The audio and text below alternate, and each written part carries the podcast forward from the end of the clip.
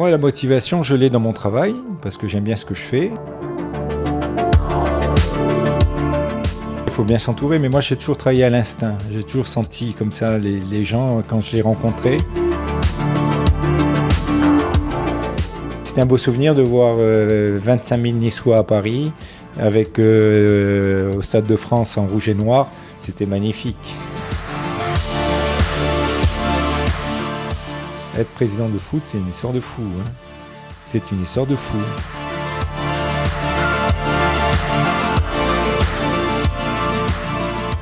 Bonjour et bienvenue sur Déclic, le podcast Nice Matin qui part à la rencontre des personnalités remarquables.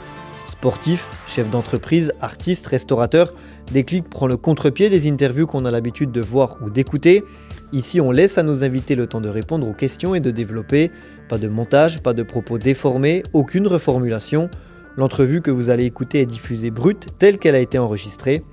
Je suis Vivien Seller, journaliste pour Nice Matin, et pour ce nouvel épisode, je vous emmène à la rencontre de Maurice Cohen, président de l'OGC Nice de 2002 à 2009.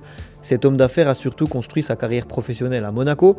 Ce grand passionné de football a enchaîné les projets en principauté et continue de travailler dans l'événementiel et la communication, toujours avec un œil sur les performances de l'équipe niçoise qu'il continue de supporter. Pour des clics, Maurice Cohen a accepté de remonter le fil de son parcours. Il nous accueille dans les bureaux de sa société Monaco Communication.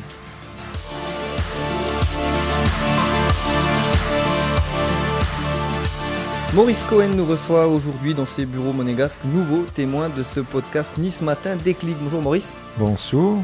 Le rendez-vous était fixé depuis quelques semaines, mais il se trouve qu'on est au lendemain d'une qualification de l'OGC Nice pour les quarts de finale de la Coupe de France, qualification décrochée sur la pelouse du Paris Saint-Germain. Au terme d'une séance de tir au but assez folle, on, peut le dire, ça doit vous donner le sourire. Ah, ça fait plaisir, ça fait plaisir de, de voir une équipe euh, jouer de cette manière. Et puis avec le résultat, donc gagné à Paris, on avait fait déjà match nul, match aller à Paris. Là, on va en Coupe de France et on arrive à décrocher au penalty, bien sûr, mais avec un très très bon match de l'équipe et notamment de la défense qui a été euh, superbe. On, reviendra évidemment sur l'actualité de l'OGC Nice au cours de, cet entretien, sur votre actualité également ou votre passé de, de l'OGC Nice, club que vous avez présidé, on le rappelle, entre 2002 et 2009, si je ne dis pas de bêtises. Et, déjà de manière globale, est-ce que vous pouvez brièvement vous, vous présenter ou vous représenter, j'ai envie de dire, parce que beaucoup de monde ici vous connaît, mais il y a peut-être des plus jeunes personnes qui, qui vous méconnaissent. Écoutez, moi, je, j'étais, avant d'être président de l'OGC Nice, j'étais dans le milieu du sport au niveau euh, club, puisque j'étais président général du Cavigal Nisport, grand club amateur qui regroupait plus de 2000 licenciés. Et je suis venu à l'OGC justement parce que j'étais déjà dans le monde du football et qu'à l'époque, en 2002, quand le club était en grande difficulté et qui était au bord du dépôt de bilan, qui était déjà chez le mandataire ad hoc, M. Huertas, avec des amis, on avait été sollicité pour euh, reprendre le club, ce qui n'était pas une, affaire facile. On a passé des nuits, des nuits à, travailler sur les budgets pour pouvoir obtenir euh, le maintien de l'équipe en, Ligue 1 en 2002. Voilà, et ça n'a pas été une, chose facile.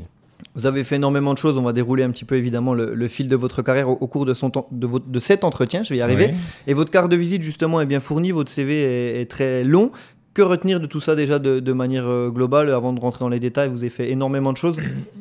Bon, moi, je suis un homme de communication puisque j'ai toujours été dans la communication et dans l'événement et dans l'événementiel et notamment à Monaco puisque j'ai cette année 40 ans de carrière en principauté de Monaco, toujours dans le domaine de la communication et de l'événement où j'ai créé pas mal d'événements, pas mal d'éditions. On se trouve d'ailleurs dans les bureaux de Monaco Communication. C'est ça, Monaco Communication, qui est une société d'événements et de, et de communication. Et j'ai créé pas mal d'événements, et notamment le plus bel événement que j'ai créé, ça a été le Monaco Yacht Show, qui est un grand salon aujourd'hui international. Je l'ai créé euh, il y a plus de 25 ans maintenant. Il était un petit salon et puis progressivement, au bout de cinq ans, on m'a un peu poussé à, le vendre à un groupe international qui était présent dans trois pays différents. Ils étaient à Londres sur les, sur les, les architectes navals, à Amsterdam sur le matériel naval et à Dubaï sur le brokerage. Et donc, euh, le président de cette société, qui était résident à Monaco, souhaitait ramener ces trois manifestation à Monaco, mais il était gêné par le Monaco Yacht Show. Donc il a souhaité l'acheter. Et c'est là où je dis qu'on m'a un peu poussé à le vendre, puisque si vous voulez, la principauté souhaitait que ce monsieur développe cette activité et on a trouvé un accord à un moment donné pour qu'il puisse reprendre Monaco Yacht et le développer et en faire ce qu'il est devenu, une grande manifestation internationale, ce que je n'aurais peut-être pas pu faire moi. Euh, je l'aurais fait évoluer, mais peut-être pas à la dimension qu'il a aujourd'hui. Et je suis très fier quand je vois le Monaco Yacht Show d'avoir été l'initiateur et le créateur de cette manifestation. Justement, une vingtaine d'années après euh, sa création, est-ce que l'événement garde la patte que vous avez voulu imprimer, ou en tout cas l'esprit, même s'il a évolué, vous l'avez dit, il, a, pris de l'ampleur, mais est-ce que vous y retrouvez quelque chose que vous avez mis à l'époque? Ben, ben Non, on y retrouve. Ils l'ont énormément développé. Ils ont, ils, ont fait, ils ont fait de ce salon un salon international, euh, connu et reconnu dans le monde entier. C'est une grande satisfaction pour moi.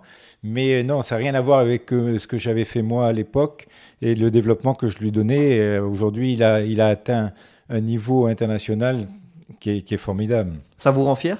Ça me rend très fier, bien sûr. Je suis très très content chaque fois qu'il a lieu d'y aller, de me promener dans les allées et de rencontrer comme ça certains exposants qui étaient là depuis l'origine. Est-ce que c'est la réussite de votre carrière? Il y en a eu beaucoup Non, ça a été l'une de, mes réussites. Hein. J'ai fait pas mal de choses. J'ai édité beaucoup de, de, bouquins, d'annuaires. Euh, l'annuaire économique de Monaco que j'ai édité pendant de nombreuses années. Vous savez, j'ai eu 4-5 sociétés à Monaco. Et euh, donc j'ai fait pas mal de choses en principauté. J'ai implanté de l'affichage en principauté Monaco. Il n'y avait pas d'affichage sur les bus de Monaco, il n'y avait pas d'affichage dans les parkings. Et j'étais à l'initiative de, cet ensemble de, de produits. Alors vous me dites si je me trompe, j'ai fait une petite liste. Vous avez été secrétaire général de l'Union des commerçants, président de la Jeune Chambre économique, premier secrétaire général de la Chambre de développement économique, membre du Conseil économique et social. C'est très riche. Euh, qu'est-ce que vous gardez de tout ça? Bah, Je garde toujours de bons souvenirs où je me suis toujours impliqué, même aujourd'hui encore. Disons que j'ai compris quand je suis arrivé à Monaco il y a 40 ans que quand on n'était pas monégasque, qu'on était un petit Français qui arrivait en principauté de Monaco, il fallait s'investir dans le socio-professionnel pour, pour se créer un, réseau. C'est ce que j'ai fait. Donc, euh, effectivement, secrétaire général de l'Union des commerçants, président de la Jeune Chambre économique, euh, membre fondateur de la Chambre de développement économique est devenu le MEB aujourd'hui membre du Conseil économique et social. Aujourd'hui, euh, récemment, je viens d'être nommé par le prince juge au tribunal du travail. Donc, euh, je, continue un peu cette vocation euh, en parallèle qui, permet comme ça de pouvoir apporter quelque chose, une pierre à l'édifice de la principauté. Donc, si on doit lister les, vos principales activités professionnelles à l'heure actuelle? À l'heure actuelle, mes activités, c'est deux événements. Un événement qui est le Monaco Business, qui est un salon de l'entreprise. On va fêter notre dixième année aujourd'hui, dans la prochaine édition. Et puis euh, le 24 février, j'organise à Nice, à Acropolis, un, service un, salon de service à la personne qu'on a organisé pendant deux ans à, Monaco et qui est le CCAS de Nice et la ville de Nice souhaitaient qu'on l'implante sur, la région niçoise. C'est ce qu'on a fait et nous allons le réaliser le 24 février à Acropolis et j'espère qu'il aura du succès. Euh, donc ça, c'est toujours une satisfaction. Ça, c'est la partie événementielle. Après, dans l'événementiel également, on a pas mal d'opérations pendant le Grand Prix de Monaco, où on a euh, des terrasses sur la principauté, où on a des entreprises qui viennent et qui euh, font du, du relationnel pendant le Grand Prix. Voilà. Et puis des éditions. On édite un magazine qui s'appelle Monaco Monsieur, qui est un magazine qui reflète un peu l'activité euh, des hommes de la principauté dans tous les domaines culturels, sportifs, politiques et, et, et tout ce qui concerne l'homme, la voiture, le golf, euh, et etc. Donc euh, c'est un magazine qui sort trois fois par an et qui a une bonne audience en principauté de Monaco. On, vient de débuter une nouvelle année. Est-ce que vous vous épanouissez toujours autant à Monaco? Est-ce que vous avez besoin de changer parfois? Vous parlez de, de, cette installation, en tout cas pour ce salon à Nice Non, vous savez, j'ai dans mon parcours professionnel, quand euh, j'ai vendu le Monaco Yacht Show, j'ai vendu une autre société qui s'appelait Davidson à l'époque, et j'avais pris trois ans de vacances. Quand euh, j'ai arrêté l'OGC Nice, il a fallu récupérer, il m'a fallu trois années pour récupérer avant de redémarrer une nouvelle activité en rachetant la société Monaco Communication. Donc j'ai eu des petites parenthèses où j'ai soufflé, mais euh, aujourd'hui je suis content de, ce que je fais. Moi j'aime bien, je le fais par plaisir, je le fais avec euh, beaucoup, beaucoup d'enthousiasme parce que c'est une activité qui me plaît et qui me convient. Et, justement, on a l'impression, euh, en tout cas euh, de regard extérieur, que vous avez réussi dans, quasiment tout ce que vous avez entrepris, en tout cas dans beaucoup de projets. Est-ce qu'il y a des expériences qui n'ont pas forcément fonctionné ou que vous regrettez à l'époque? Oui, il y en a toujours, on a toujours, on a, du bon et du moins bon. Il y a des activités, il y a des salons que j'ai organisés qui n'ont pas, pas fonctionné, qui n'ont pas été euh, dans le temps pérennisé. J'ai fait un salon de l'hélicoptère à Monaco qui n'a pas été pérennisé. Et qu'est-ce qu'on se dit à ce moment-là, justement, quand bah, ça marche moins bien? Bah, C'est pas grave, on se remet le bleu de chauffe et on dit on va faire autre chose. Et comme ça, on, relance d'autres activités. Et, le tout, c'est toujours de le faire avec euh, enthousiasme. Ça aide à se remettre en question aussi quand, oui, les choses on se remet en question. Bon, maintenant j'ai un certain âge, hein, donc euh, on a plus de maturité, on se remet en question, mais on connaît euh, ses, qualités et ses faiblesses. On a listé beaucoup de domaines différents. Euh, est-ce qu'un point particulier les, lie les uns aux autres? Est-ce que vous y trouvez quelque chose de, commun, une motivation particulière? Ben Moi, la motivation, je l'ai dans mon travail, parce que j'aime bien ce que je fais. Je, suis un passionné de, ce que je fais. J'aime bien dans le sport. Je suis toujours avec beaucoup d'attention le football qui est, ma passion euh, première.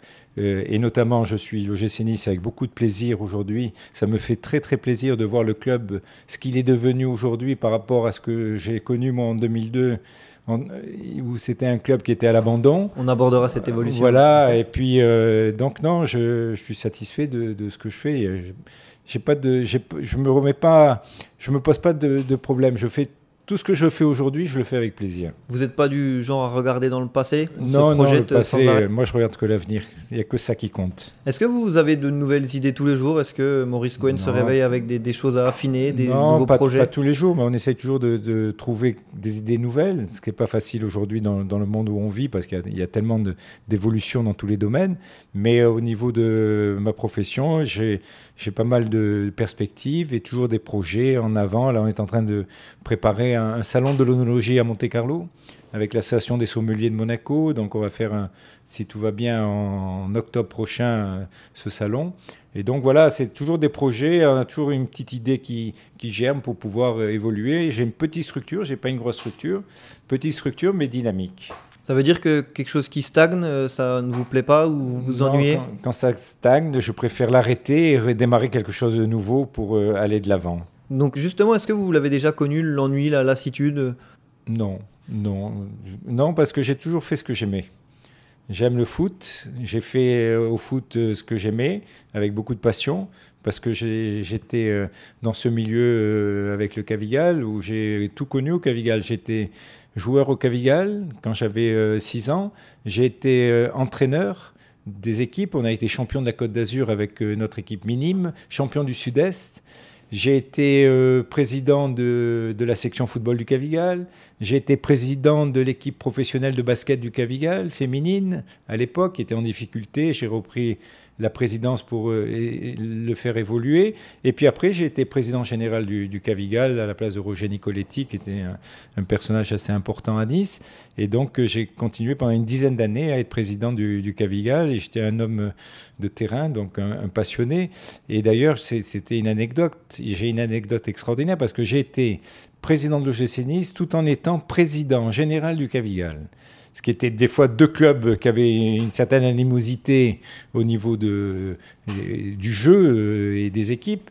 Et, et j'ai pu porter les deux casquettes en même temps pendant un certain nombre d'années où j'ai été président de l'OGC Nice, président du Cavigal, et j'avais dans mon bureau de l'OGC Nice le maillot du Cavigal qui était affiché parce que c'est mon club de cœur, c'est le club que j'ai connu quand j'avais 6 ans jusqu'à aujourd'hui, où je suis aujourd'hui toujours président d'honneur, et je suis euh, avec beaucoup d'attention ce que fait mon ami Diego Noto, qui m'a remplacé, qui est le président, qui est, qui est deux fois plus actif que moi, qui est un homme exceptionnel, et avec lequel euh, on a traversé beaucoup de choses puisqu'on a joué au foot ensemble au Cavigal et aujourd'hui il a pris le relais et, je pense que c'est euh, c'est celui qui est le qui, est à mon avis le meilleur président du Cavigal qu'il a connu depuis des, décennies. Vous avez été joueur jusqu'à quel âge à peu près? J'étais joueur jusqu'à 18 ans, j'étais joueur en Critérium Junior à l'époque. Donc euh, et puis en junior j'ai arrêté j'ai arrêté parce que j'étais pas un joueur extraordinaire, j'étais un bon joueur et j'ai préféré m'occuper des jeunes. Et c'est là où j'ai commencé à entraîner des jeunes au Cavigal, les, petits, l'école de football, les poussins, puis après les pupilles, après les minimes.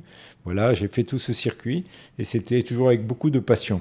Justement, au football, on parle de contre-pied. Vous, vous n'allez pas y échapper. Maurice Cohen sur un terrain de football, c'était quel poste? C'était ah, quel genre de joueur? J'étais un stopper. J'étais stopper à l'époque. On, on, jouait euh, défenseur central pour défenseur central.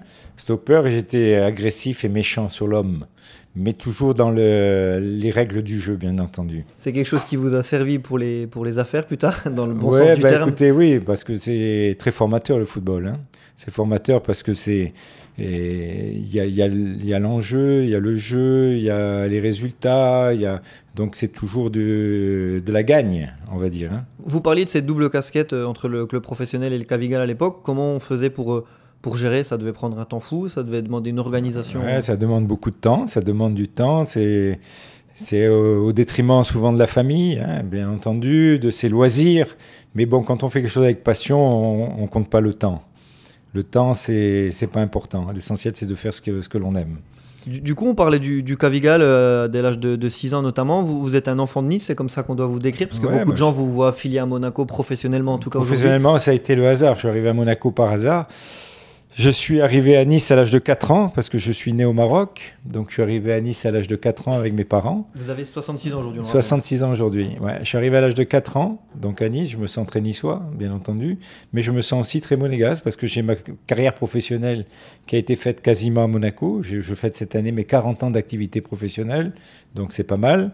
Et j'habite toujours à Nice parce que je suis niçois, je, suis ancré dans cette ville et je suis euh, très bien dans ma, dans ma demeure. Voilà, donc je suis content de, de, partager les deux et ma vie professionnelle à Monaco, où j'ai beaucoup d'amis, où j'ai beaucoup de, de, de, satisfaction, et ma vie euh, personnelle sur Nice, avec euh, tout ce qui ressort de mes passions, du football et, et du sport en général. C'était comment votre évolution euh, à Nice, au-delà du, du, Cavigal, les, les, études, les diplômes potentiels avant non, moi j'ai fait un BTS, j'ai euh, fait un BTS de comptabilité et le jour où j'ai été faire un stage de, de comptabilité, au bout de six mois, j'ai compris que c'était pas pour moi et donc j'ai arrêté. Je me suis tourné vers le, la communication et j'ai commencé à l'époque, à l'âge de 19 ans, j'ai commencé à travailler dans la communication. Et puis au bout de six mois, j'ai créé mon affaire parce que je, je voulais. Je l'ai créé d'abord sur Nice pendant un certain temps.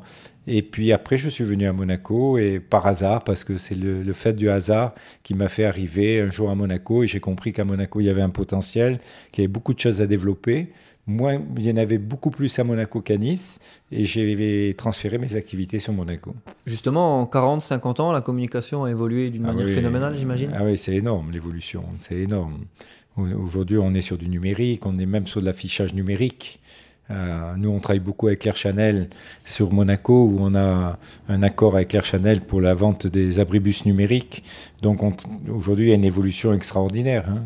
Et vous l'avez suivi, impulsé presque cette évolution ben, On est obligé de suivre parce que si on ne suit pas, on est, on, est largué. Hein. Donc on est obligé de suivre, on s'y met, on se développe, on embauche des, des, plus jeunes qui ont, le, qui, ont, qui ont ça aussi un peu dans leur, euh, dans leur gène. Et puis voilà, et on avance comme ça tranquillement euh, et, on se, et on suit l'évolution euh, technologique, l'évolution technique.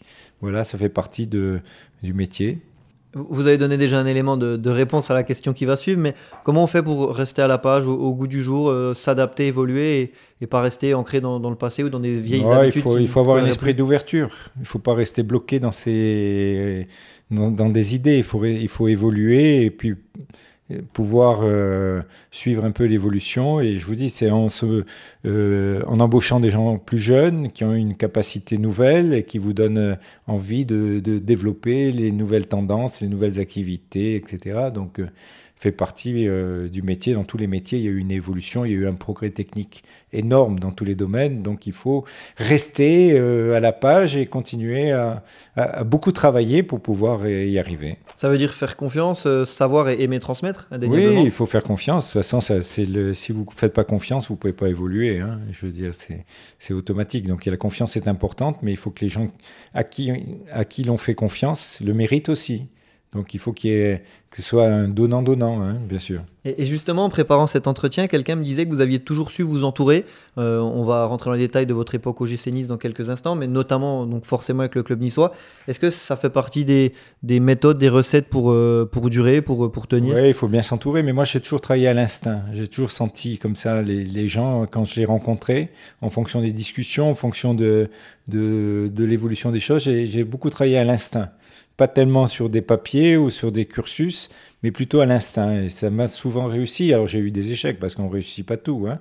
mais globalement, euh, c'est plutôt positif. Ça veut dire que c'est une qualité presque innée ou ça se travaille quelque chose Non, je pense que c'est inné. Je pense qu'on l'a ou on l'a pas. Hein. Et moi, ça a été euh, toute ma vie a été faite comme ça, hein, de de sensations, de sentir les gens, de... et ça m'a permis comme ça d'évoluer sans, sans avoir des d'être arrêté sur certains principes. C'est parfois une formule un petit peu toute faite, mais c'est laisser une grande place à l'humain finalement, au ressenti. Ah oui, l'humain pour moi c'est le plus important. Hein. D'ailleurs, quand on est à la Jeune Chambre économique, où j'ai été président de la Jeune Chambre, c'est euh, la valeur humaine qui est la plus importante. Et je crois que dans la vie c'est comme ça. Vous parliez tout à l'heure euh, du prince Albert qui vous avait nommé euh, récemment un, nouveau poste. Euh, vous êtes à Monaco depuis très très longtemps maintenant. Quel, quel genre de relation on entretient avec, les années? J'ai de très bonnes relations avec lui. On a beaucoup discuté ensemble lorsque j'ai été président de l'OGC Nice. J'avais toujours mes activités à Monaco pendant un certain temps. Après, j'ai mis une petite parenthèse. Et donc, quand on se rencontrait lors de certaines manifestations, effectivement, on parlait, on parlait football avec lui. Donc, il est toujours très intéressant d'ailleurs. Travailler à l'AS Monaco Football, ça n'a jamais été possible non, ça pas été, Vous n'avez jamais eu cette opportunité? J'ai pas eu cette opportunité et j'ai jamais cherché à l'avoir. Et justement, pour le, football donc, et l'OGC Nice, vous êtes retrouvé à la tête de, ce club dans les années, euh, en tout cas du club professionnel, dans les années 2000. À ce moment-là, euh, comment, comment ça arrive? Est-ce que vous avez l'impression d'accomplir une forme de, de, rêve parce que c'est la suite du Cavigal Non, écoutez, j'avais jamais pensé devenir président de l'OGC Nice. Quand j'étais gosse, j'allais à la Brigade Sud, je soutenais le club, j'étais supporter. Après, avec le Cavigal, bien entendu, on a l'OGC Nice, c'est le club phare et le club fanion de, la ville de Nice. Donc, on était un club Cavigal un peu euh, batailleur sur, sur, les résultats, mais l'OGC Nice a toujours été notre club phare. Et donc en, en 2002, euh, il y a eu les problèmes qu'a eu l'OGC Nice, retrouver au bord du dépôt de bilan, etc.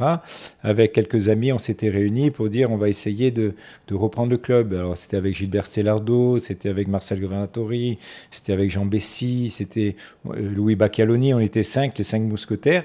Et on a mis un peu d'argent et on a dit on va reprendre le club, on va essayer de le, reprendre. Et on y est arrivé avec beaucoup de difficultés à pouvoir sortir. On a dû passer vers euh, euh, la DNCG, la commission d'appel de la DNCG, le comité olympique, etc. Donc on a, on a beaucoup travaillé. Finalement, quand on, a réussi à obtenir le maintien du club en Ligue 1, je, me suis retrouvé à la tête un peu de... J'étais le seul qui avait une sensibilité du football plus approfondie que les autres.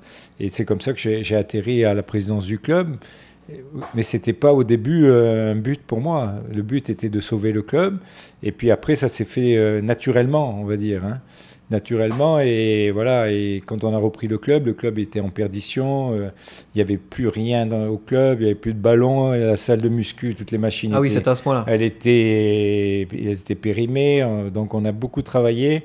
Je me suis adjoint un, ancien du, du, Cavigal qui a été joueur professionnel, qui était Roger Ricor, qui est devenu mon directeur sportif. Et c'est avec Roger qu'on a pu bâtir ce club pendant des années et des années, à, arriver à le maintenir. Pour nous, ce qui était le but initial au départ, c'était de maintenir le club en Ligue 1. Parce qu'on parlait de la DNCG en deux mots, pour ceux qui ne connaissent pas, c'est un petit peu le gendarme du football oui, c'est le gendarme financier du football et qui vous donne euh, l'autorisation ou pas de pouvoir jouer en fonction des, des finances du club. Donc on, arrivé à les convaincre qu'on avait cette capacité à le faire. Ça n'a pas été facile. vous savez, la première année, on a, on a démarré euh, un peu en retard la préparation, puisque ça s'est su euh, fin juillet. Et donc, euh, on a démarré avec sept joueurs prêtés. On s'était fait prêter sept joueurs. C'est la base du collectif cette année-là. Eh oui, on avait gardé l'équipe qui, était, qui avait joué en deuxième division et qui avait accédé à la première division, et on l'avait complété par sept joueurs prêtés. Et on était, dès la première année, on était à la trêve, on était premier ex avec l'Olympique de Marseille, alors qu'on avait une équipe euh, qui était euh, de briques et de broc, on va dire. Hein. Pas... Et puis finalement, on est arrivé à se maintenir. On a fini, je crois, 9e ou 10e à l'époque. On a même joué l'Inter-Toto. À l'époque, il y avait l'Inter-Toto, qui était une, petite Coupe d'Europe. Euh, truc. Et, et, voilà, et on est arrivé progressivement à reconstruire le club, à faire des joueurs, à, à, sortir des joueurs professionnels comme euh, Hugo Loris qui était euh, au club, qui a signé son premier contrat professionnel à Nice avec nous. Gardien de l'équipe de France. Gardien de l'équipe de France aujourd'hui. Et puis d'autres joueurs qui ont euh, qu'on est arrivé à faire venir, qu'on connaissait de nulle part, comme Everson, qui était ce joueur brésilien extraordinaire, qui, était, qui arrivait d'Allemagne et qui avait joué en troisième division. Voilà, on a reconstitué un peu un groupe, une équipe, et on est arrivé à bâtir comme ça, d'année en année, à se maintenir, parce que notre but essentiel, pendant les trois, quatre premières années, c'était de maintenir l'équipe en première division, ce qui n'était pas facile, parce qu'en même temps que nous, il y a des clubs qui étaient montés comme Le Havre ou euh, Nancy, et eh bien aujourd'hui, ils ont carrément disparu pratiquement. Vous avez Nancy qui est dernier de, deuxième division. Donc on est arrivé à maintenir le club euh, comme ça. Et aujourd'hui, euh, bon, on voit ce que on, on parlera de, de l'avenir, mais, mais voilà, ça a été un beau succès sportif. Et quand vous, vous abordez euh, initialement ce, ce, défi qui, qui s'annonce périlleux, est-ce que vous attendiez euh, à, vous retrouver face à un tel chantier? Vous parliez de la salle musculation qui ressemblait plus à grand chose, etc. Vous ne pensiez pas que non, ce serait... on est parti la tête baissée, on a dit on fonce, on est parti, on a, on, on a foncé, on a, on a foncé dans, pour essayer de reconstruire le club progressivement. On a refait les vestiaires, on a refait les terrains, la pelouse, on, on a tout fait quoi. On a tout refait pour avoir les, les meilleures conditions possibles à l'époque. Il n'y avait pas le grand stade, il n'y avait pas le centre d'entraînement. On, a, on s'est battu comme des lions pour arriver à, se maintenir à un bon niveau. C'était compliqué?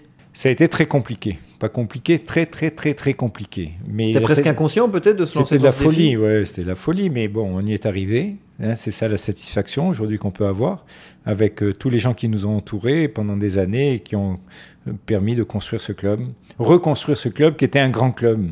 Et vous parliez de, deux joueurs qui ont été prêtés cette saison-là pour euh, mm. presque à la base faire le nombre. Euh, comment on arrive à les convaincre, ces joueurs-là qui arrivent dans, un chantier bah, pareil? On est allé chercher des joueurs qui étaient en perte de confiance eux-mêmes, mais des joueurs qui nous ont fait le mille. Il y a un joueur qui nous avait marqué, c'était c'était Kaba Diawara, qui, qui, appartenait au PSG, qui était prêté dans un pays en Turquie ou ailleurs, qu'on a fait revenir chez nous, qui nous avait fait le mille hein, cette année-là où il a été euh, un buteur extraordinaire. Et comme ça, on s'est fait prêter euh, Pancho Arbonado, on s'est fait prêter euh, Gregorini qu'on a fait revenir, on s'est fait prêter. Euh, y a, des noms m'échappent, mais il y avait aussi euh, Meslin qui était là, qu'on a pu garder, euh, Attaquant de, Rennes, qui appartenait à Rennes. Et puis on les a achetés progressivement. Puis après on a commencé à acheter des joueurs. On a, euh, voilà, doucement, doucement, on a rebâti notre équipe. Et, ce qui est beau et grand, c'est qu'avec le recul, dans les années euh, actuelles, pour ceux qui suivent l'OGC Nice depuis des années, ces noms-là reviennent comme des noms marquants du club. Ce n'est pas des noms qui sont, entre guillemets, effacés des mémoires ou des joueurs qui n'ont pas compté. Ils ont compté. Ils ont compté. Puis il y, a des joueurs qui ont apporté beaucoup plus. Le petit, on a fait venir le petit Ederson. Roger Ricor est allé le dégoter, Ederson, au Brésil. On, on l'a fait venir. Il a une belle carrière. Ça a été notre plus grosse vente. Qui a joué à Lyon par la suite. On l'a vendu à Lyon 14 millions d'euros à l'époque. C'était énorme. C'était énorme. La même année à Lyon, on vend euh, Ederson et on vend Hugo Loris. 10 millions d'euros, on fait 24 millions d'euros. Et on achète Loïc Rémy, qu'on fait venir et qu'on achète 7 millions et qu'on revend 15 millions quelques années après. Donc on a fait de très très belles opérations qui nous ont permis comme ça de, maintenir le club à un bon niveau et avoir de bons joueurs. Donc on a eu la chance d'avoir Roger Récor à nos côtés, qui a, le flair, qui a le nez, d'arriver à déceler la qualité des joueurs. On a fait venir Fanny, on a fait venir le petit euh, Baki Koné, qui était euh, à Lorient, qu'on a acheté, on s'est battu pour l'avoir. On a un seul échec dans notre recrutement durant ces 7-8 années, ça a été Moussilou. Voilà, ça a été notre seul échec. Qui est passé par Lille également. Qui est passé par Lille, qui a été un bon joueur à Lille, qu'on pensait que qu'il allait nous apporter beaucoup et on a été déçus parce que c'était pas un garçon euh, sérieux. Et il a pas donné, euh, il nous a pas rendu la confiance qu'on lui avait donnée et on s'en on s'en est séparé très très rapidement d'ailleurs. Mais ça a été le seul échec. Après on a eu beaucoup, on a eu Balmont qui a été un super joueur. On a eu euh, Pancho, il y a eu aussi Traoré, Sami Traoré qu'on a fait venir de Créteil, qui était en deuxième division, qui a apporté beaucoup dans cette équipe. Et puis on est allé, après, quand Hugo Loris est parti, on a fait venir Ospina, Roger est allé à Medellin, en Colombie, à Medellin, où il a eu une peur bleue quand il était là-bas. Racontez-nous. Ouais, il a eu peur bleue parce que c'était spécifique, hein, Medellin. Et puis arriver à sortir un joueur de là-bas, c'était pas facile à l'époque. Et on est arrivé à le faire venir. Ospina a fait une super carrière. Il a fait une belle carrière à Nice. Après, il a été à Arsenal. Maintenant, il joue à Naples. C'est un super garçon qui a, apporté beaucoup au club aussi. Voilà. Et puis, comme ça, je pourrais vous en raconter encore beaucoup, mais Justement, on parlait de Roger Ricord, qui est un ancien joueur, un ancien illustre joueur de l'OGC Nice et donc dirigeant. Euh, quelle relation vous avez nouée à l'époque et encore aujourd'hui tous les deux? On parlait de la confiance tout à l'heure, indéniablement, elle en faisait ouais, Ben Roger, d'abord, il avait la, la carte d'identité Cavigal, donc c'est important. C'est l'esprit, vous savez, l'esprit Cavigal, c'est un, un bon esprit déjà. Et donc on s'est retrouvé là et on a dit qu'est-ce qu'on peut faire? On va. C'était pas évident au début, hein, bien entendu. Et puis euh, progressivement, il y a eu la confiance. Roger est un ami maintenant. On se voit euh, encore maintenant. On déjeune au moins une fois par mois ensemble. On, refait le monde de chaque fois parce qu'on est des passionnés. Lui aussi, c'est un passionné de foot. Et donc, euh, on a continué à avoir cette relation amicale qui nous lie pour toujours parce qu'on a, on a vécu des moments extraordinaires et des moments difficiles aussi, mais plus de moments extraordinaire que de moments pénibles. Quand on parlait de savoir s'entourer, euh, ce nom-là de Roger Ricor en fait vraiment partie Oui, bien sûr, il y a Roger Ricor, puis après il y a tout le staff. Vous savez, quand je vois aujourd'hui euh, au club des, des gens que j'ai recrutés et qui sont toujours là, qui ont beaucoup apporté, je me dis, tiens, on ne s'est pas trompé. Hein. De, de, des personnes euh, les moins importantes, entre guillemets, mais qui sont très importants des fois, comme Nabil qui s'occupe des joueurs. L'intendant, tout à fait. L'intendant, Nabil, comme Virginie Rossetti qui est la directrice du marketing maintenant, Pascal Marel qui est au truc, Olivier Daoglio qui est là, il y a bon le kiné, le médecin, le doc, c'est moi qui les fait venir. Bon, et quand je vois tous, tous ces gens-là qui sont là et qui ont évolué avec le club, ben on se dit quand même, on n'a pas été mal quand même. Alors, question probablement difficile, si vous deviez retenir ou citer un moment fort de votre présidence. Ça ne veut pas dire qu'il n'y en a pas d'autres, évidemment. Un qui vous a peut-être plus marqué, il peut être euh, triste, entre guillemets, ou négatif. Hein, mais... Alors, qui m'a marqué le plus, mais qui ne fera pas plaisir à mes amis monégas, ça a été notre victoire à Monaco. 4 à 3. Alors Je savais que ça allait arriver dans l'échange. Expliquez-nous. 3 à 0. Et puis il y avait un. Alors c'est marrant parce qu'il y a un supporter euh, qui s'appelle Georges, que tout le monde connaît, qui était un supporter de, de longue date à Nice et qui euh, qui venait qui était venu me voir la veille il venait tous les jours au club hein. un garçon à l'entraînement? Tous les jours à l'entraînement il m'apportait tous les jours des petits pains il m'apportait des il était c'est un, un garçon extraordinaire. Et ce garçon là euh, vient me voir la veille du match et il me dit président il parlait comme ça président vous faites pas de soucis on va gagner je vais mettre mon costume de mariage demain on gagne président on arrive donc au stade, il arrive, en plus comme il était codérep un peu handicapé, il était assis près de la loge princière où là il y avait à l'époque, il y avait le prince Albert, le prince Régnier qui était là, il y avait le maire de Nice Jacques Perrat, il y avait le président du conseil général Christian Estrosi, moi j'étais à côté d'eux, et lui il arrive comme ça, il crie Président, je suis là, Président comme ça. Et tellement, il a fait peur parce qu'il y avait les gardes du corps du prince, il s'est approché de la loge, donc généralement, faites pas de soucis, c'est un gentil garçon, il n'y a pas de soucis, etc. Et puis quand on était à 3-0, à la mi-temps, il me dit, président, faites pas de soucis, on va gagner, président. Il me dit comme ça. Est-ce que vous étiez inquiet? Il était plus rassuré que vous à ce moment-là? Il était plus rassuré que moi, oui. Moi, j'étais inquiet. 3-0 à la mi-temps, euh, c'était, pas évident. En Coupe de la Ligue, hein, si je dis pas de bêtises. Non, non, c'est en championnat. Non, en championnat, pardon. il y avait un autre match plus tard. La Ligue, c'était un, autre match aussi que l'on a gagné. Et donc, euh, et puis après, on fait 3-1, 3-2, 3-3. Il vient écrire, président, je vous l'ai dit, président. Et puis 4-3, ça a été la, la folie. Donc, euh, donc c'est pour moi mon plus beau souvenir. Avec un joueur qui avait inscrit un triplé en plus sur ce match. Un joueur qui avait, Agali, qui avait inscrit un triplé, qui avait après. Il nous avait fait un très bon match aussi contre Auxerre chez nous, où il avait marqué deux buts. Et. Et donc, c'était, euh, ça a été pour moi mon, un de mes plus beaux souvenirs. Le deuxième plus beau souvenir, on peut les mettre au même niveau, c'est la finale de la Coupe de la Ligue à Paris. Bon souvenir et mauvais souvenir parce qu'on n'a pas gagné, mais c'est un beau souvenir de voir 25 euh, 000 Niçois à Paris avec euh, au Stade de France en rouge et noir. C'était magnifique. C'est dommage qu'on n'ait pas eu le résultat escompté, mais on s'est fait. Ça a été un grand plaisir d'arriver en finale. C'est là où on bat Monaco en demi-finale et à Monaco euh, et qu'on va à Paris jouer la finale contre Nancy, l'Est Nancy-Lorraine. L'époque de Nancy, pour les plus connaisseurs, d'un attaquant qui s'appelait Monsef Zerka, je crois, qui a fait beaucoup de mal à Oui, qui a fait mal et qui nous a marqué le, deuxième but. C'est deux grands souvenirs et... C'est deux grands souvenirs. Hein du côté un peu plus négatif, peut-être, moment plus, plus difficile, on n'aime pas forcément les ressasser, mais ça aide aussi à... Négatif, c'est des fois des conflits entre euh, associés, où on a eu quelques, des fois, des désaccords, parce que c'était euh, sur l'organisation du club, sur... Euh, c'est pour ça que je suis parti d'ailleurs à un moment donné, où j'ai démissionné, parce qu'on n'était plus d'accord sur la stratégie à suivre. Et donc, euh, je souhaitais à un moment donné m'arrêter parce qu'on n'était plus en, osmose. On, dit souvent, encore plus à l'heure actuelle, que c'est très dur de tenir dans le football en tant que, en tant que dirigeant. Euh, vous avez tenu quand même un, paquet d'années. Euh, il y a une fierté à ce niveau-là aussi d'avoir pu bah, tenir la barre À ce moment-là, j'avais tenu 7 ans. Là, je crois que Jean-Pierre River, il, m'a dépassé.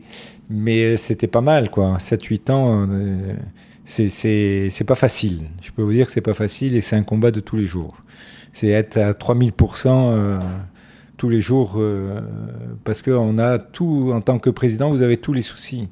Vous avez les soucis euh, qui sont remontés du terrain par l'entraîneur, par le staff technique, vous avez les soucis des supporters, vous avez les soucis de la ville, des élus, vous avez le souci des agents, vous avez le souci de, de faire attention à tout au niveau financier, parce qu'il y a des, sommes importantes, encore plus maintenant qu'avant.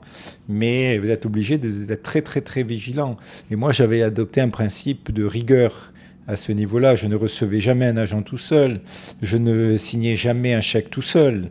Euh, il y avait toujours deux signatures. Je n'avais jamais eu de carte bancaire euh, du club pour moi. Donc très très rigoureux surtout pour pas qu'il y ait un jour ou l'autre un dérapage euh, ou des tendances euh, difficiles.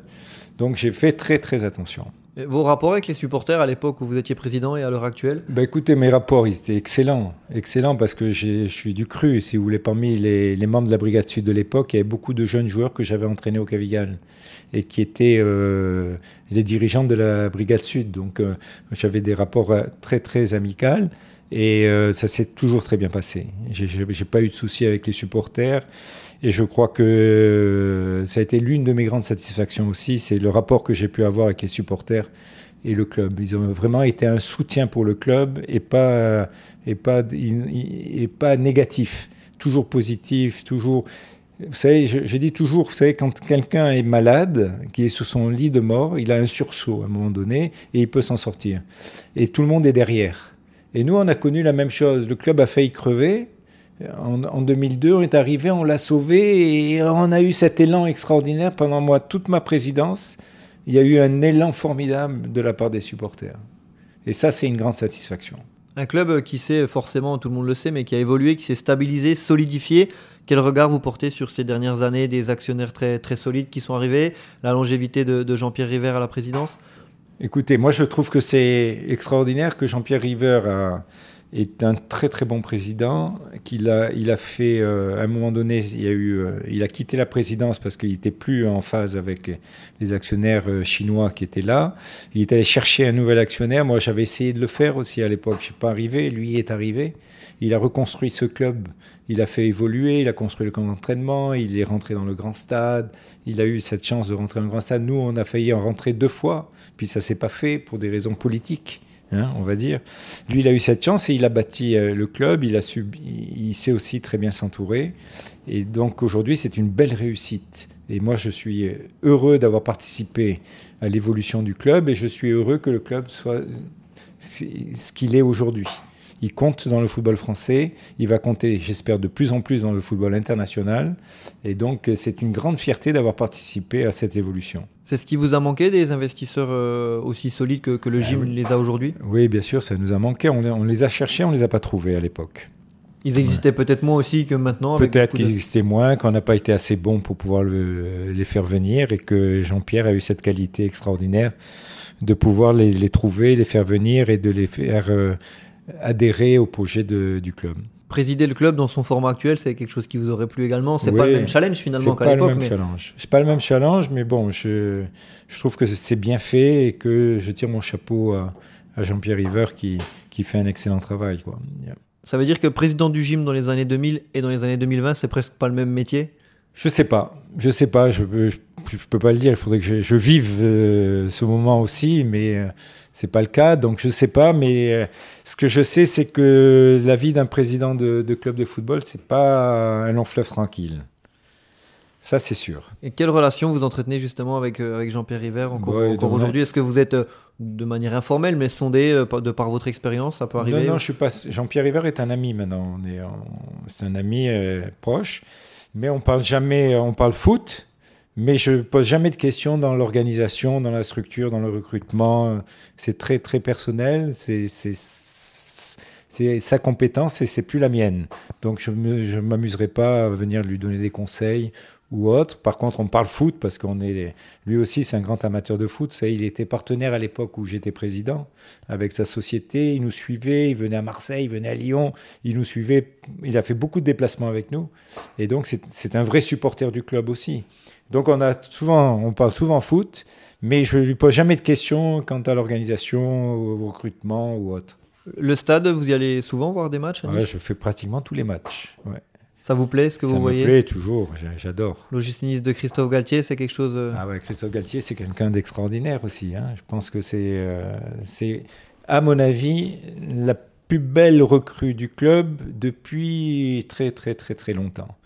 Moi, j'ai eu une très bonne recrue comme entraîneur, c'était Fred Antonetti, qui a été un super entraîneur, qui est un homme extraordinaire, cultivé, euh, intéressant, passionné par le foot. Il mange, il dort, il pense qu'à ça. C'est un super mec et je trouve que Galtier, c'est un peu le, le même spécimen mais différent sûrement parce que l'être humain est différent, mais dans l'engagement, dans sa façon de voir, je pense qu'il y a beaucoup de, de, connexions entre ces deux hommes. Vous parliez de rigueur tout à l'heure dans, dans, votre travail, ou en tout cas encore maintenant évidemment, mais à l'époque vous étiez à l'OGC Nice, Christophe Galtier renvoie cette image-là également d'une de, personne très carrée, très organisée. Ouais, très carré, très organisé, c'est ce qu'il veut, c'est un meneur d'hommes, euh, on, sent qu'il est proche de, de, ses joueurs et je pense que les joueurs lui rendent bien parce qu'ils sont en phase avec ce qu'il demande. Et je trouve que vraiment, c'est top. Quoi. Les joueurs actuels, justement, il y en a un auquel euh, vous vous identifiez un petit peu. Il y a un nom forcément auquel je pense, vous allez peut-être citer le même, on verra, mais un joueur marquant de ces dernières années qui, qui, est encore exemplaire dans le comportement. On ne peut pas parler de ça sans parler de, de Dante. Capitaine brésilien. Capitaine brésilien, on peut pas, on peut pas euh, passer outre. Mais disons que je trouve que l'équipe elle est bien équilibrée, qu'il y a de bons joueurs, qu'elle joue bien. Et puis, moi, ce que, le joueur que j'aime bien, que je connais pas, mais que j'aime bien voir jouer, c'est Todibo, là, qui me fait, euh, je trouve Autre défenseur central. Ouais, défenseur central, qui est, à mon avis, un joueur de, de, haut niveau et qui va monter en puissance, je pense encore. Et donc, j'aime beaucoup ce joueur et il fait partie des joueurs préférés que j'ai, quoi. Le, club a un petit peu du mal et la ville dans son ensemble presque à attirer les, supporters au, stade. Il y a beaucoup de facteurs qui peuvent l'expliquer. C'est une déception aussi pour vous. Vous pensez que le, club mérite, euh, l'équipe actuelle mérite d'être supportée euh, un peu plus massivement? On est en train de se rendre compte qu'on n'a pas un public euh, de foot, qu'on a une, base solide. Hein. on a une base solide avec nos clubs de supporters, avec la Brigade Sud, avec la RN, avec tous les autres clubs. On a une base solide, mais c'est pas suffisant. Et on se rend compte, moi je tiens l'analyse, qu'on n'est pas une ville de foot. On dit qu'on est une ville de foot, mais on n'est pas une ville de foot. La preuve, c'est qu'on n'arrive pas. Moi, je vois, on a fait un match de Coupe d'Europe quand on a joué contre l'Ajax d'Amsterdam en Champions League, qui était qualificatif. On fait pas le plein. Je veux dire, c'est quand même invraisemblable. Surtout que c'est un, club qui parle aux, suiveurs de football, l'Ajax Amsterdam. Ouais, on n'a pas fait le plein. C'est invraisemblable. Il y, a des, il y a des matchs où on fait pas le plein des, des matchs. Euh, je crois qu'à guichet fermé, peut-être il y en a eu un en, quelques années.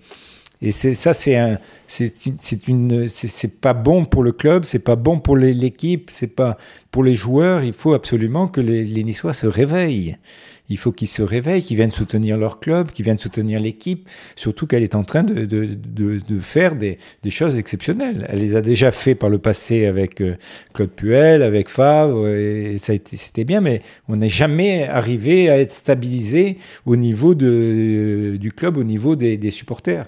Il nous manque, il manque 7, 8, 9 000 personnes qui viennent s'ajouter déjà à notre noyau dur qui est là, elle, en permanence, mais c'est n'est pas suffisant. Notre équipe mérite beaucoup mieux. Surtout que l'outil, le stade est là. Le stade est là, l'outil est là. Alors il y a des problèmes de parking, il y a des problèmes de tout ce qu'on veut, mais dans toutes les villes, c'est comme ça. Hein, c'est pas que qu'à Nice. Mais s'il y a la volonté, maintenant il y a le tramway, il y a la facilité de, des parkings annexes, etc. il faut vraiment qu'il il manque 8 à 9 000 personnes par match. C'est pas beaucoup hein, sur une ville comme Nice. Pas que Nice. Nice, c'est sa couronne quand même. Il faut qu'on y arrive. Ça, c'est à mon avis le challenge de, de Jean-Pierre, là, d'arriver à, mobiliser, à motiver les joueurs. Et je vois que dans le journal, souvent, il y a des appels un peu des joueurs, du, de l'entraîneur, etc. Quand on voit le match qu'ils ont fait hier soir, euh, même contre Clermont, on doit faire le, plein dimanche. On peut pas euh, laisser une équipe comme ça avec un stade à moitié vide. Vous parlez du journal, vous êtes donc lecteur de Nice Matin depuis les années au GC Nice Oui, non, tout le temps lecteur, abonné. Euh, à Nice Matin en numérique. Voilà. On parlait de l'innovation et de l'adaptation voilà, à son époque. Donc, euh, non, non, je suis avec attention. Et puis, comme il y a beaucoup de journalistes que je connais à Nice Matin et avec qui j'entretiens toujours de, de, bonnes relations, et ça fait toujours plaisir de les lire. Vous parliez tout à l'heure des, rapports et notamment en exemple de, Frédéric Antonetti, ancien entraîneur de, de l'OGC Nice. Euh, on dit souvent que le milieu du football est, compliqué au niveau de, ces, échanges, pardon, du relationnel. Est-ce que vous avez gardé comme ça des noués, gardé des vrais contacts avec des entraîneurs, des joueurs, des dirigeants? Oui, avec des joueurs, avec des, supporters, avec mon, ami Georges qui qui est mon supporter numéro un. Je vous raconte une anecdote aussi sur Georges.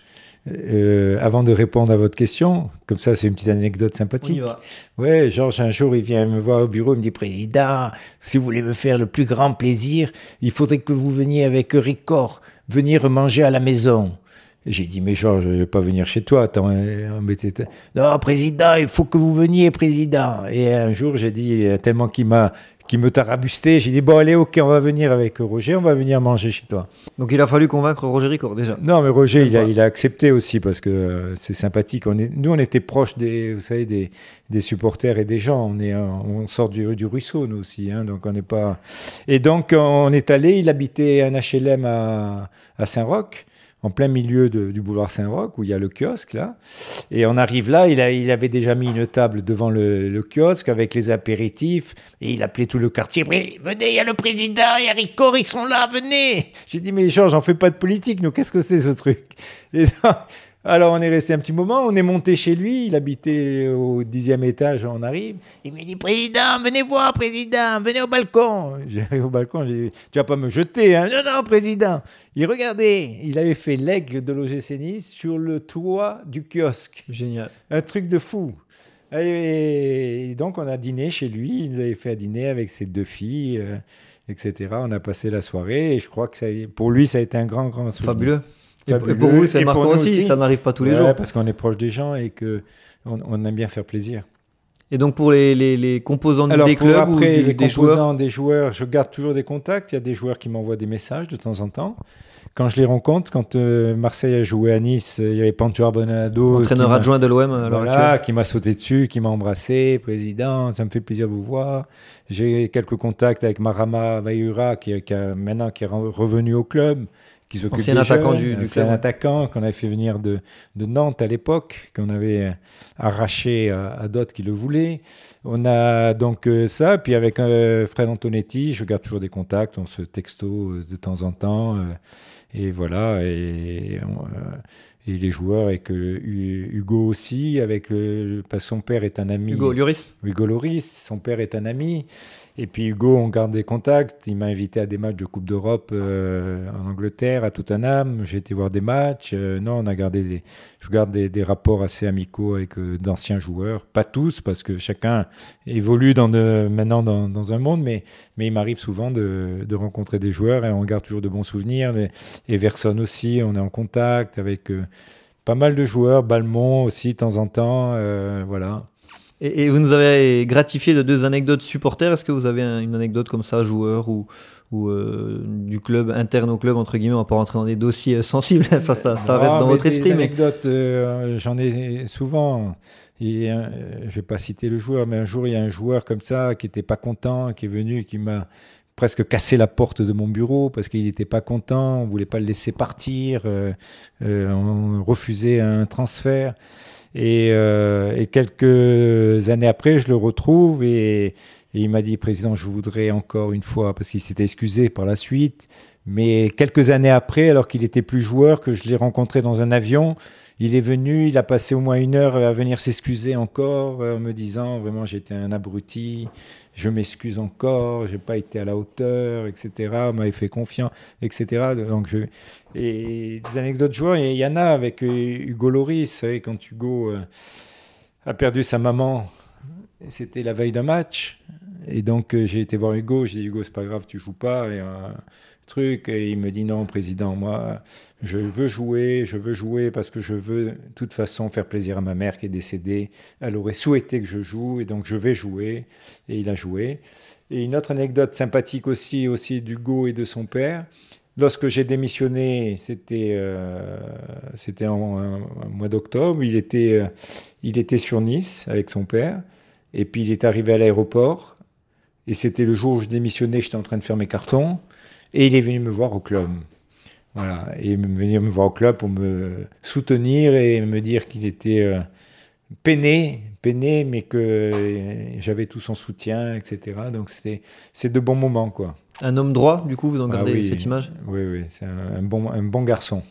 Et est-ce que votre euh, quotidien euh, actuel donc est plus tranquille qu'à ah votre époque de l'OGC Nice Être président de foot, c'est une histoire de fou. Hein. C'est une histoire de fou. Parce qu'on on a beaucoup de choses sur le dos, mais c'est une histoire de foot, ça s'arrête jamais déjà. Vous n'avez jamais de moment tranquille. Parce que quand la saison elle est, finie, il faut préparer la nouvelle saison, il faut acheter, il faut vendre. Quand il y a le championnat, il faut être là. bon, moi, je faisais tous les déplacements. Donc, j'allais voir tous les, j'étais à tous les matchs. Quand euh, il y a la trêve, eh ben, il y a des changements. Et ça s'arrête jamais. C'est ce qui m'a marqué le plus. C'est que ça s'arrête jamais. On peut prendre peut-être trois jours entre Noël et jour de l'an. Peut-être. Et encore. Et encore. Mais ça s'arrête jamais. On dort la nuit quand on est président d'un club de foot? On dort, on dort, mais bon, des fois on se réveille. Sur une oreille Des fois on se réveille. C'est pas facile. Surtout nous, à notre époque, euh, on était juste financièrement, on jouait sur tous les tableaux, donc il fallait euh, jouer serré, on va dire. Et est-ce qu'avec le, le, foot, environ une dizaine d'années, euh, vos autres occupations professionnelles, est-ce que vous avez réussi à avoir des, des loisirs, des, des, voyages, quelque chose qui... Depuis que j'ai arrêté Depuis que vous avez arrêté, même, alors à l'époque j'imagine très peu, mais... Non, euh, très peu à l'époque, mais quand j'ai arrêté, j'ai pris trois ans de vacances pour me remettre. Donc là, j'ai voyagé, je me suis requinqué, on va dire, avant de réattaquer euh, ma vie professionnelle. Il m'a fallu deux ans et demi, trois ans pour souffler, reprendre une vie normale. Et qu'est-ce qui vous plaît, qu'est-ce qui vous intéresse au-delà de, vos activités professionnelles maintenant? C'est quoi le, les loisirs ou les activités euh? Moi j'aime bien voyager, je suis tombé amoureux de, Bali et j'y vais chaque année, passer 15 jours, 3 semaines. je trouve ce pays euh, formidable, très agréable, avec des gens très très gentils. Et donc j'aime beaucoup aller là-bas et j'y vais chaque fois que je peux, donc au moins une à deux fois par an. Voilà, donc j'aime bien voyager, j'aime bien rencontrer les gens, j'aime bien discuter avec des gens nouveaux, ça fait plaisir. Voilà. Et on en parlait tout à l'heure, mais on va vous poser une dernière fois cette question. Vos, origines vous renvoient plutôt vers Nice, vos activités professionnelles depuis un, bon nombre d'années maintenant à Monaco. Vous êtes entre les deux, il n'y a pas d'identité niçoise ou monégasque, c'est un tout qui vous a non, forgé C'est un ensemble. Hein. Moi, j'ai eu ma vie professionnelle à Monaco et j'ai ma vie personnelle et, à Nice. Donc euh, voilà. Euh, le week-end, quand je me balade, c'est à Nice, c'est pas à Monaco, par exemple. Et c'est où à Nice Dans quel coin À Nice, moi, euh j'aime beaucoup le cours Saléa, j'aime beaucoup le vieux Nice, j'aime beaucoup la promenade des Anglais. Euh, très, très basique, on va dire. Est-ce que vous, vous, savez, est-ce que vous sentez que vous avez envie de continuer encore, encore longtemps dans tout ce que vous faites? Est-ce qu'il y, y, a une forme d'usure ou pour le moment c'est au jour le jour et ça se passe très bien Non, j'ai pas d'usure. Je vous ai dit que ce que je faisais, je le faisais avec plaisir et je, et je ne suis pas obligé de le faire. Donc c'est un avantage. Donc tout ce que je fais aujourd'hui, si ça ne me faisait pas plaisir, je ne le ferais pas. Merci. J'ai cette possibilité. Merci Maurice Cohen, ancien président de l'OGC Nice notamment, euh, d'avoir répondu favorablement à notre invitation pour ce nouveau numéro du podcast des clics. Merci, merci à vous et à Nice Matin.